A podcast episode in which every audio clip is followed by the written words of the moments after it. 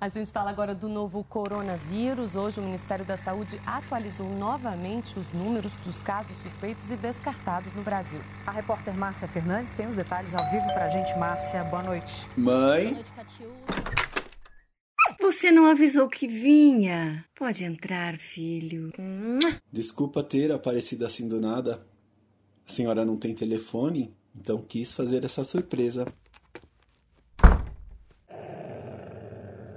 Tá tudo bem diferente aqui em casa, né? Para, Lúcio. Para! Cala sua boca! Solta minha mãe, pai! Solta ela! Linda! Sai daí! Eu vou pegar o chinelo.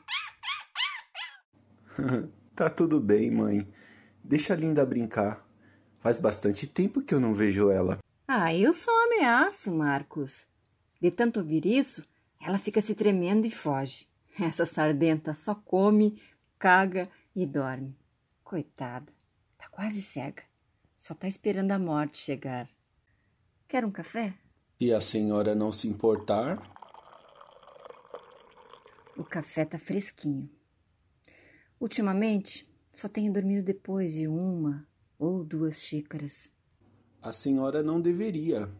Café só tira ainda mais o sono. Tanto faz. Comigo sempre acontece ao contrário mesmo. É, te entendo, mãe. O que foi, filho? Nada, mãe. Só deu saudade da senhora. Fazia tanto tempo que eu não te via. Deu saudade daqui de casa também. De tudo. Como tá lá no escritório? Tá com muito trabalho ainda? Eu acabei pedindo demissão. Tava sobrecarregado e também aconteceram umas coisas em casa. Tá complicado. Daí quis fazer essa visita. E aqui, como estão as coisas? Nem eu sei direito. Faz meses que sua irmã não aparece aqui. Se eu morresse, ela só ia saber se aparecesse na TV. Eu também tô morando sozinho. Ninguém iria se importar se eu morresse. Ué, o que aconteceu com a Carla? Ela pediu divórcio. O que houve entre vocês? Ela parecia tão feliz lá no cartório. Ela acabou descobrindo que eu fiquei preso por causa do pai. Ficou puta da vida porque eu escondi isso dela. Mesmo eu explicando que foi por legítima defesa. Sinto muito. Eu tô tentando me recompor aos poucos. Ela ficou com um apartamento e eu aluguei um outro dias depois. E a solidão, meu filho? Ah, eu convivo com a solidão há vários anos, né, mãe? De várias formas. Já tô acostumado. Como a senhora consegue morar nessa casa enorme? A Elisa e o marido dela conseguiram uma casa boa.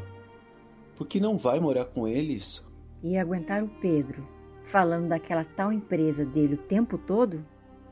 Pelo amor de Deus. Sem contar que eles passam mais tempo fora do que dentro de casa.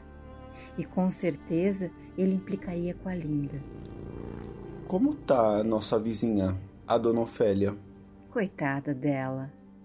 Tá mais rabugenta que eu. A senhora não é rabugenta, mãe. Você que pensa. Vira e mexe, me pego falando sozinha. Sabe quem eu fiquei chamando esses dias? Seu avô João. Sua tia Neuza, a Ofélia, até o Lúcio, seu pai. Saudade da tia Neuza.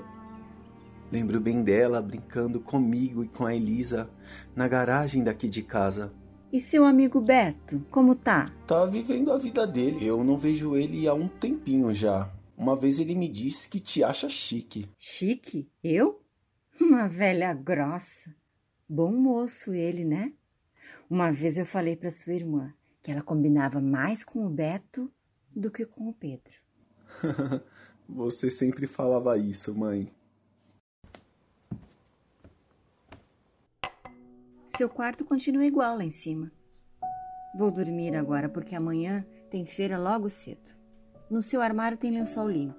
Dorme bem, mãe. Foi bom te ver de novo.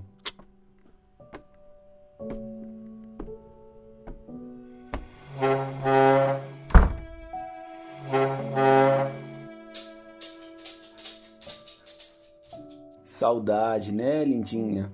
Será que as coisas teriam sido diferentes, linda? Hoje tudo estaria melhor? Ou ainda pior?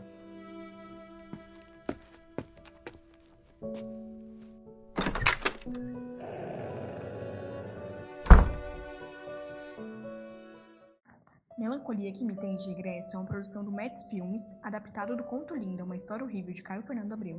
Direção: Samuel Oliveira. Produção: Leonardo Toledo. Pesquisa sonora: Yasmin Pena. Roteiro: Alain Mendonça e Vinícius Santos. E edição: Nicolas Ramos.